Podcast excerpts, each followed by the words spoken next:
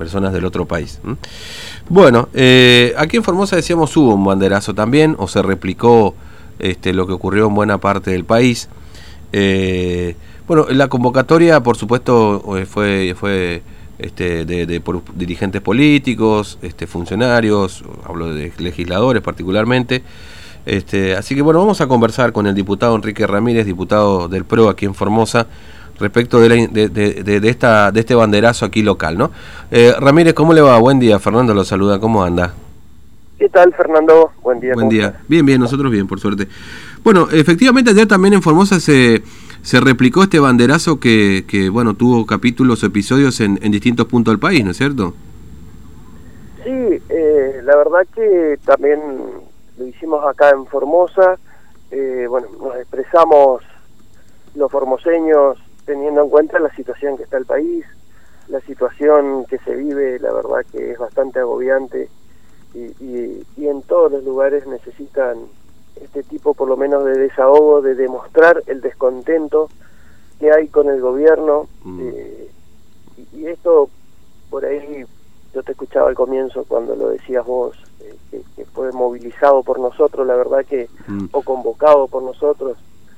Yo, es cierto, hice un video, convoqué en mi calidad de ciudadano, antes que todo, eh, eh, tengo una calidad de ciudadano que no la pienso perder, aunque aunque cumpla el, rol que sea que tenga que cumplir como funcionario, como lo que fuera. Sí. Yo creo que hoy la agenda del gobierno, como muchos otros argentinos, yo creo que eh, la agenda del gobierno es una agenda que va está en contra de lo que esperan los ciudadanos, los argentinos. Y por eso se llevan a cabo estas movilizaciones.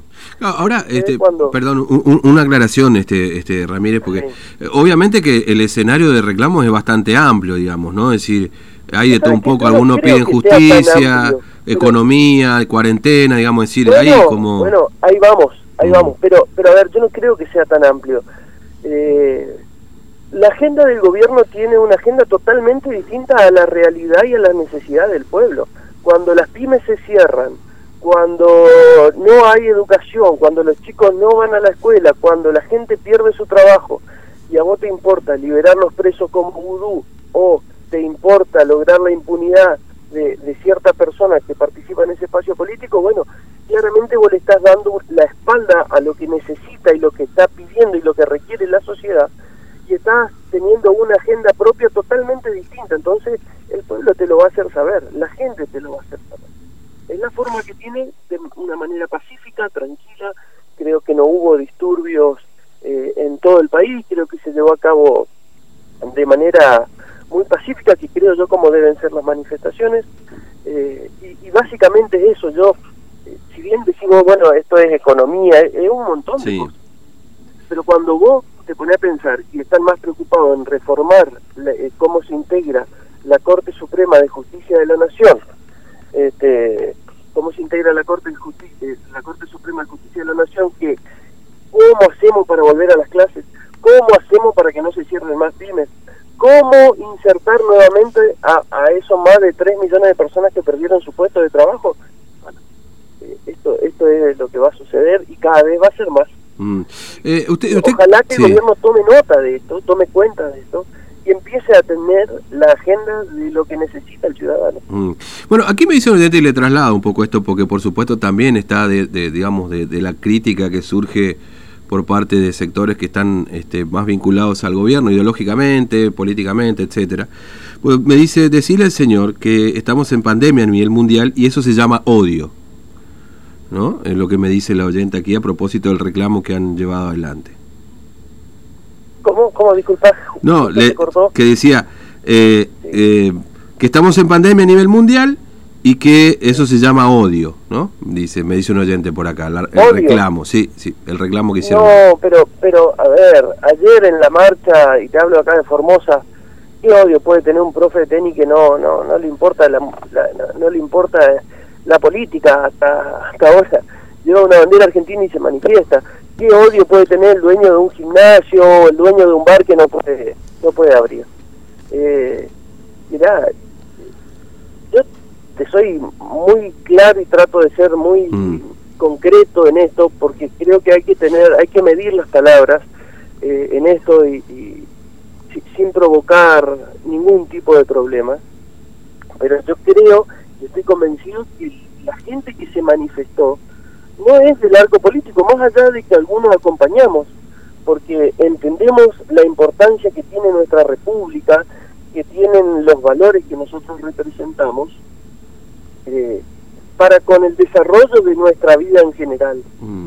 Eh, básicamente es eso, eh, que se quede tranquila esa persona que nosotros bajo ningún punto de vista odiamos a nadie, yo no odio a nadie del gobierno, eh, discrepo sobre ideas, sobre futuro, sobre importancia que tienen determinadas decisiones que toman, que se toman, que hacen bien o hacen mucho daño a los mm. argentinos, pero de ahí a odiar, no, básicamente no, no, no. y ojalá que el gobierno lo entienda de esta manera. Mm. Ojalá que el gobierno tome nota de esto y se dé cuenta de que no puede eh, tener una agenda paralela totalmente distinta a las necesidades del pueblo. Hoy la ciudadanía está preocupada por otra cosa, no por reformar la, el, cómo se conforma la Corte Suprema de Justicia de la Nación.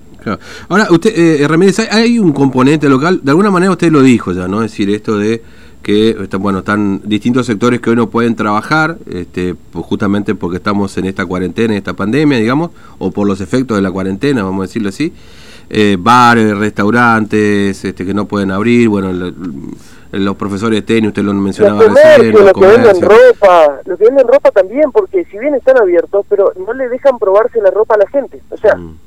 se hace una operación rara, porque vos tenés que ir, pagar por algo que no sabés si te va a quedar, cuando llegás a tu casa no eh, te probás, no te queda, te tenés que ir a devolver, no hay tu talle, te dan, vos compraste una remera y te dan una media porque por el importe de la plata, o sea, toda esta situación, yo creo que hay que buscarle ese, esa solución a la gente, que, es lo primordial, que es para que empiece a funcionar un poquito mejor todo. Mm. Ahí, ahí de alguna manera se mezcla la, cuestión este local, digamos, ¿no? Porque desde la cuarentena, porque obviamente cada, cada provincia tendrá su, su realidad pero bueno, nosotros tenemos la nuestra y es lo que en definitiva me parece que usted está explicando que de alguna manera también este, se coló ahí en parte de la, de la marcha o el banderazo que hemos tenido ayer acá, ¿no es cierto? Claro, claro que sí. Como eh, en, en, general hay temas muy importantes, digamos, nacionales, mm. y después hay temas locales.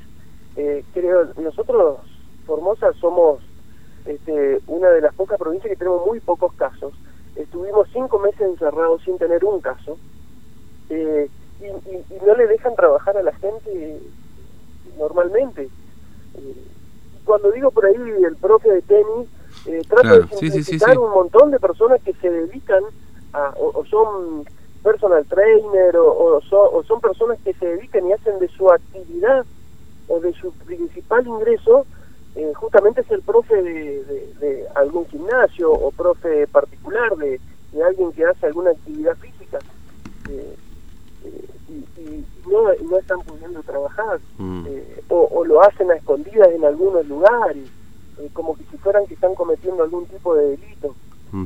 eh, la verdad que no sí no no hubo ayer en la en la movilización digamos ninguna intervención ahí para sancionarlos o digamos por esto de romper la cuarentena o algo por el estilo o, fue normal digamos no hubo presencia policial ahí ayer Hubo presencia policial, hubo mm. presencia policial como todas las veces. creo yo que esta vez eh, no vi que nos hayan filmado como si lo hacían abiertamente otras veces, pero no sé, eso por ahí las notificaciones llegan un par de días después. Mm. Eh, así que veremos en estos días si, si llegan las notificaciones. Claro. Este, ahora, eh, digamos, hay, hay necesidad, por lo menos esto lo ven, digamos, y el otro día se lo planteaba también a otro de sus colegas de la oposición, respecto de, bueno, una convocatoria más amplia al Consejo COVID-19, es decir, que en esas reuniones también forme parte eh, o empresarios o este, opositores, no, digo en la, en la de todos los días, pero alguna reunión ampliada del Consejo COVID. Digo esto porque obviamente eh, hoy quizás podemos llegar a comprender lo que pasa en Clorinda, este bloqueo que hay en Clorinda, más allá de algunas cuestiones que, que son incomprensibles, individuales, digo, ¿no? Pero a, partir un poco de lo que pasa con la circulación viral comunitaria. Pero después hay otra serie de medidas que honestamente uno no termina de comprender, digamos, ¿no?